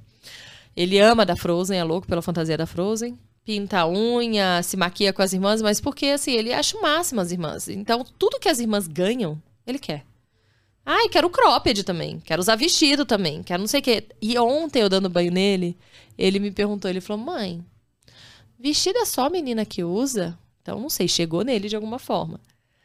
E aí eu falei, filho, Sim, as pessoas, assim, na sociedade, não falei a sociedade, as pessoas costumam, você andar na rua, você vê mais as meninas usando. Mas isso não quer dizer que você não queira usar. Falei, se você quiser usar, você pode usar. Você sabe que você pode usar. Ah, tá bom. Eu falei, mas sim, as pessoas acham estranho. Os meninos não usam, as meninas usam mais. E teve uma viagem que, inclusive, é, a irmã até defendeu ele. Eles estavam nessa monitoria no hotel. E aí a irmã vem indignada, a irmã do meio. Porque os meninos ficaram rindo que ele pintou a unha e que não sei o quê. E o Leão tava meio que, tipo, sem entender nada que tava rolando. As irmãs mais velhas já estavam bravas. Aí, aí ele falou que era coisa de menina. Aí na hora eu falei, não é coisa de menina, não. Ele pinta a unha se ele quiser, não tem coisa de menino e menino, não. E aí eu falei, maravilhosa, é isso, filho. Então vira que segue. E aí eu falei para ele, eu falei, eu, eu nunca falei para ele isso. Foi a primeira vez que eu falei. Eu falei, filho, eu sabia que assim, na vida, é, tem coisas que são assim divididas. Alguém disse um dia, definiu que mulheres que pintam unha, que mulheres que usam brinco, que mulheres que usam vestido. Aí ele, e tiara? falei, é, as meninas que usam mais tiara. Ele, ah, tá. Me dá a tiara, eu quero ir na piscina. E pôs a tiara e foi pra piscina. E eu falei, ótimo. Tipo, então assim, ele tá ainda entendendo como funciona, porque lá fora vai ser outra coisa. Sim. Mas ele sabe que ele pode usar o que quiser, entendeu? E aí tem gente que me pergunta assim, meus pais, por exemplo, eles já questionam, já acham que eu libero demais. Fala, você vai ver eles adolescentes. Porque você dá muita liberdade, porque você não põe limite. Eu falei, pai, mas isso pra mim não é limite. Limite para mim é até onde ele pode ir para não perturbar o outro, não magoar o outro, não machucar o outro, ou que diz respeito à saúde dele, né? É, a segurança dele. Mas fora isso, tá liberado ele fazer. Isso, qual é o problema? Eu falei, quando eu vou explicar, se ele pergunta por que eu não posso usar vestido, eu já não tenho resposta. Porque falam que não pode. Tipo, não tem, entendeu? Então, assim, para mim não faz sentido mesmo. Então eu deixo tal, para mim nunca foi um, um, problema isso. Aí perguntam, tá, mas se ele quiser continuar usando quando crescer? Eu falei, ele usa, mas eu acho que ele vai daqui a pouco ver que é, as pessoas não usam normalmente e não vai querer usar. Ou se ele quiser usar, ele usa. Eu falei, para mim não é problema nenhum. E eu acho legal porque o Otávio pensa igual em relação a isso. Então, assim, ele o tempo todo ele tá, tipo, o Leão às vezes se maquia e fala: Olha, pai! Tipo, pra ele é uma pintura que ele fez no rosto, uhum. sabe? Ele não, não tem ideia assim, no que. E aí ele olha pra ele: Ah, que lindo, filho, não sei o quê. Então, é, ele, aí um dia eu perguntei pro Otávio, né? Eu falei assim: é, Eu falei, nossa, o Leão falou que quer, que quer furar a orelha. Aí ele, e você? Eu falei, ai, eu, eu não soube responder. Eu fiquei, na verdade, meio que na dúvida, assim, né? Aí eu falei pro Otávio, porque eu acho ele que ele ainda é muito novo, né? Pra isso, ele tem três anos para ele decidir. Aí ele, e aí Naê pediu com quantos anos? Porque a gente não furou da minha segunda filha. Aí eu, ela pediu com três. E você furou? Falei, furei. Então pronto. Ela não era nova para isso. Então, assim, é. às vezes até ele me traz pro negócio. Falei, é, tem razão. Aí depois ele não pediu mais, aí passou, assim. Mas são questões que a gente vai só sabendo lidar, aprendendo, indo atrás de informação quando passa por isso, né? Então. Teve, teve uma época que, que as crianças cabelo cacheadinho, Arthur também cabelo grande. Aí chegou o verão, prendia, colocava uma, uma, uma xuxinha. E o, o Gael, não. É coisa de menina. Não. Lá sim, o, a xuxinha, a prisilha, a, a tiara é de gente de cabelo grande. Você não vai ver o papai usando porque o papai não tem cabelo grande. Mas se eu tivesse cabelo grande, eu estaria usando também. Aí mostrei fotos de, de homens, os, os penteados, aí meio que abriu um mundo para uhum. ele. Opa, então pode, né? E recentemente, ele, o Gael também, falando assim, é mais rosa é de menina. Eu falei, não. Ou seja, ele ouviu isso em algum, uhum. em algum lugar, que não foi em casa. E o papai tem, tem rosa. A Helena, algumas vezes também, assim, está com a camisa da mamãe. Não. É a camisa do papai, o papai usa rosa. E tá tudo bem, né? uhum. A, a Luna não, não usa vestido azul, né? E a questão do vestido, né? Eu também já pensei em algum momento eu me pegar usando para mostrar, porque se tem uma coisa que é confortável é ser vestido, né? Uhum. Você ter, a ser arejado, você uhum. ter a liberdade de poder andar, não ficar raspando roupa.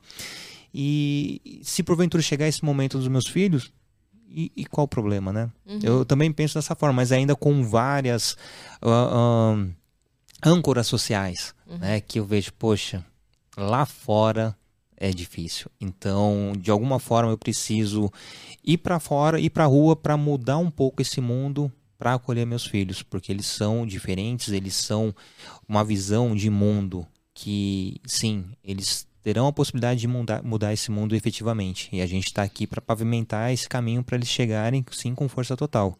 O problema é que tem muita gente que não vê dessa forma. Sim, né? É. Uhum. Imagina.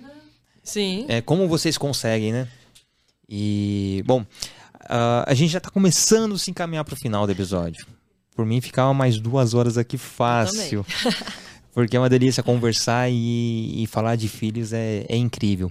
Aqui no Papo de Pai a gente tem o, o, apoio do Amor em Pote. O Amor em Pote é uma empresa que faz doces de geleias, é de São Sebastião e tá, a gente tá ganhando aqui o, o, o mundão. Então tem uma pequena cortesia para você. Opa! Opa! É uma lembrança. Amor em pote. Da onde que é que você falou? De São Sebastião. Então é uma geleia artesanal, natural, sem, sem conservantes, é 100% natural e é uma delícia. Essa aí é de morango. Muito obrigada, adorei. As crias adoram. Ah, massa. o amor Café em... da manhã, de amanhã. Que legal. O Amor em Pote é... encontra no Instagram, Amor em Pote E, com dois E's no final. E entrem lá, né? Fica o convite para ver todos os quitutes de, dos doces e as geleias que que são feitos. E esse eu... in pote é IN, não é, é em pote, né? É in pote. é. E esse é um oferecimento também, Gisele, minha esposa, ela que produz. Ah, maravilhosa.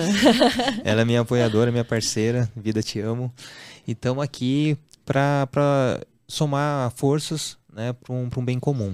Né? E a gente também tem esse, essa conexão de, de um apoiar o outro em relação às crianças de quando um não, não, não concorda, a gente conversa, né? Não ter o lado apenas de um lado, uhum. né? É isso e pronto.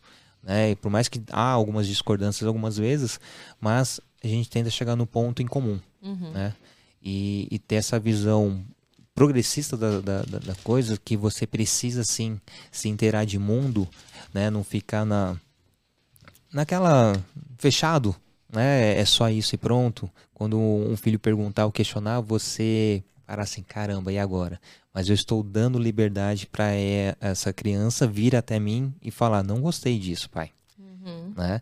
E, e é muito bacana quando a gente tem pequenos é, momentos que você vê, tô no caminho certo. É exatamente isso. Né? Eu falo pro Arthur, o meu filho mais velho é autista, né? Às vezes pego ele para fazer cócegas e ele não gosta. Filho, quando você falar não, eu vou parar. É, não, pode fazer, pai. Não, não, não. não. Faz mais. Não, você falou não, filho. Não é não. É, e, e realmente é colocar isso É. desde sempre Sim. né? Que você tem que respeitar o, o, o não da outra pessoa, independente de qual é o contexto, né? E mostrar para para Helena também o quanto que ela tem que estar ali empoderada Uhum. num mundo extremamente machista. Lógico, a gente não vai falar de machismo, mas a gente vai colocar questões que, em Uhum. que perceba o quanto é, é importante estar forte, estar empoderada para enfrentar esse mundo. E os meninos, em contrapartida, entender que vão, vai mulheres, né? O mundo é de vocês. E a gente está se caminhando para o final. Eu, eu peço a, a sugestão de um conteúdo.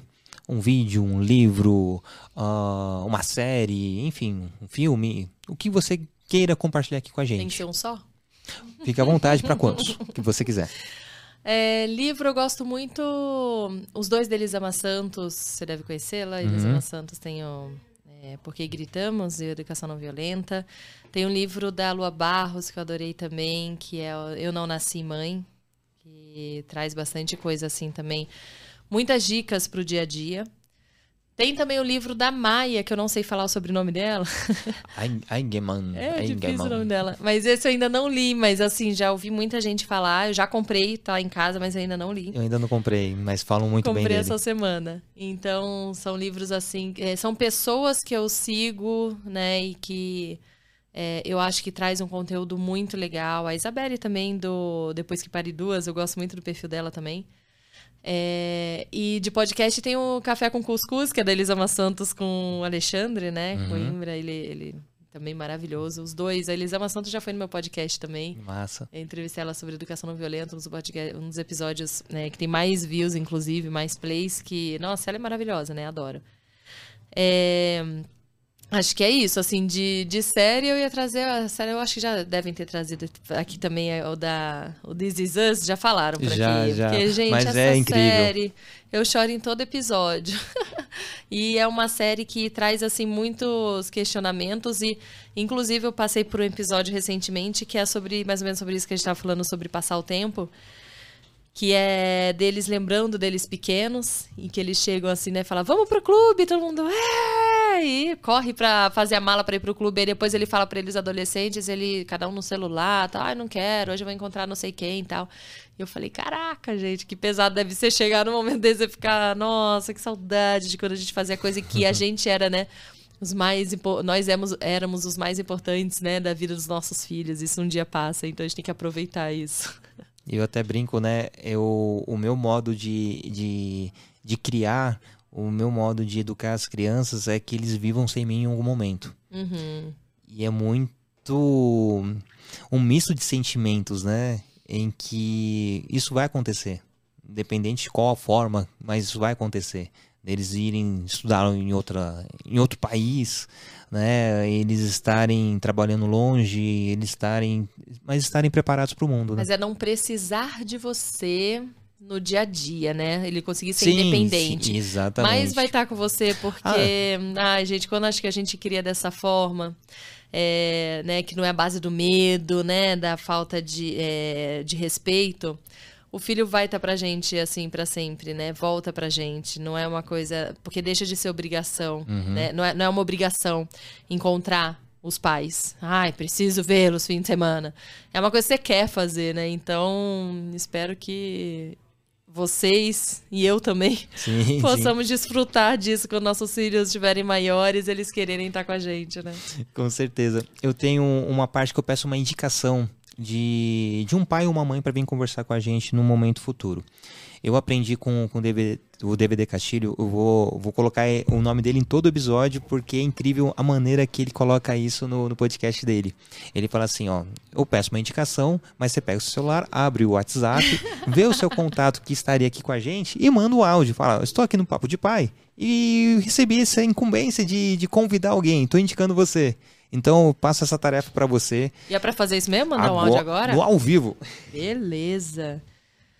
Tem ou no Insta. Será que já não foi convidado? Você conhece o Rafa? Rafa Stein, não? Conheço, gente boné. Ah, já entrevistou ele? Não, ainda não. Então vai ser ele. Ou você já tem o contato dele e. Mas vai ficar muito marcante você falando com ele. Ah, então tá bom. Vou falar aqui pelo WhatsApp. Oi, Rafa, tudo bom?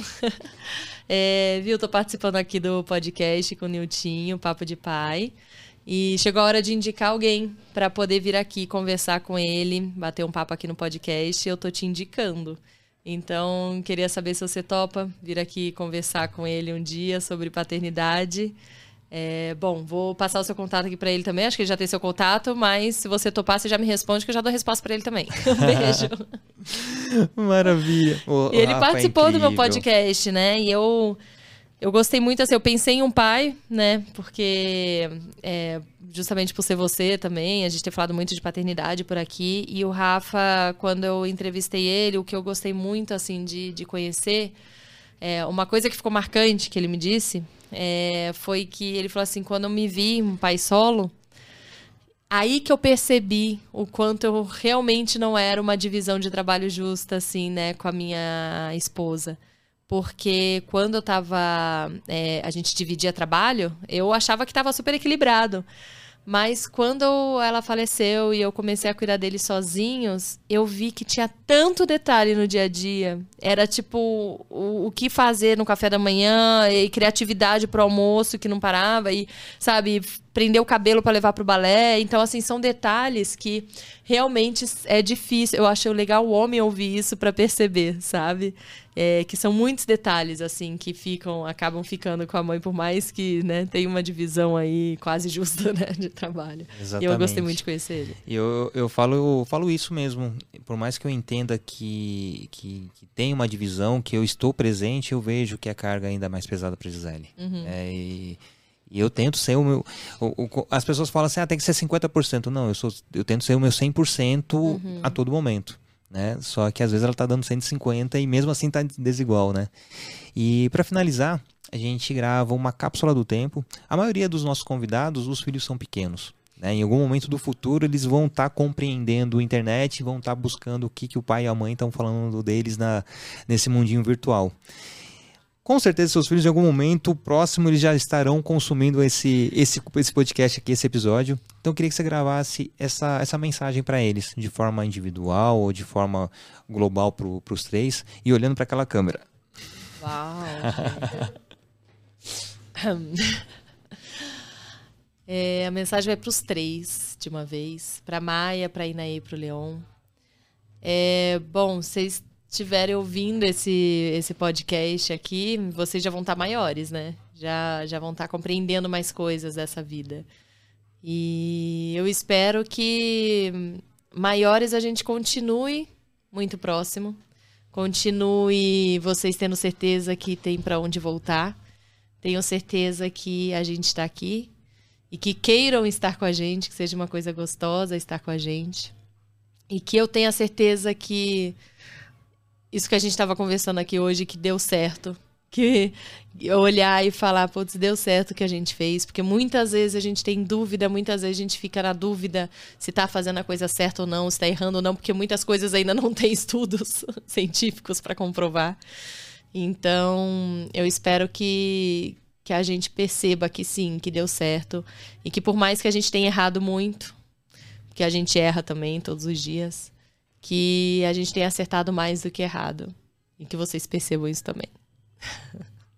Maravilha. É, é sobre isso, né? É sobre isso. então, Tata, muito, muito bom te, te receber aqui. Fico muito feliz de você ter, eh, ter aceito o meu convite, de estar aqui compartilhando um pouquinho sobre o, o seu modo de ser, a sua maternidade, o seu modo de ver o mundo. E fico muito grato, muito feliz mesmo. Ai, eu amei. Amei. E eu achei tão chique, gente, esse estúdio. achei chique demais. Participar assim, de podcast no estúdio e, e você ter chamado, né? Ter é, querer que eu esteja aqui, porque para mim é importante, assim, eu falo, nossa, é, de alguma forma tá dando certo. Essa vida, tipo, de redes sociais é uma coisa difícil, é, é, sabe? É todo dia um trabalho e que às vezes a gente tem a sensação de que ou não tá legal, ou não tá dando certo, ou não tá sendo vista, tipo, apesar de todo o trabalho, porque eu quero que é, muito da, na, das informações que eu trago que chegue mais gente, que toque mais gente, sabe? É, e que esse trabalho meu, seu e de outras pessoas que você chama aqui, porque eu acho que todo mundo que vem aqui deve pensar dessa forma, consiga atingir as pessoas e que esse futuro aí seja com menos ódio é. e mais amor para todos. Muito ah. obrigada. Obrigado, eu que fico feliz e agradeço. E para finalizar, os seus arrobas, como a galera te encontra nesse mundinho virtual? Como tem os podcasts, são três arrobas. Uhum. Parece que a gente tá falando de peso, né? De gado aqui. É, tem o arroba Thaís Maruoca, o Thaís é com H e Maruoca com K no final. Por lá eu compartilho né, as coisas de maternidade e um pouco de política e, e o dia a dia, né? É mais o meu podcast onde eu coloco mais coisas e que também trago os rios que eu falo que eu me divirto, as dublagens e tudo mais. É, tem um arroba Vem Ouvir Essa História, que é do podcast infantil, que eu convido também a todos para conhecerem e colocar para as crianças, porque tem um conteúdo muito legal se você não sabe como falar sobre política, racismo, sobre é, inclusão. Tem livro de todas essas coisas lá, que eu acho maravilhoso. E o arroba é, A Gente Conversa, que é do podcast Em Casa A Gente Conversa, que está pausado, mas já tem 100 episódios lá para maratonar também. Então convido para me seguir por lá. Que massa. Eu, assim a gente finaliza esse episódio, então, ó, já deixa se curtir, já compartilha. Se você tá no, no numa plataforma que dá para comentar, comente, porque é extremamente importante e eu fico muito feliz de estar aqui. Gratidão mesmo. Obrigada. E é isso, gente. Um beijão no coração de todos e até a próxima.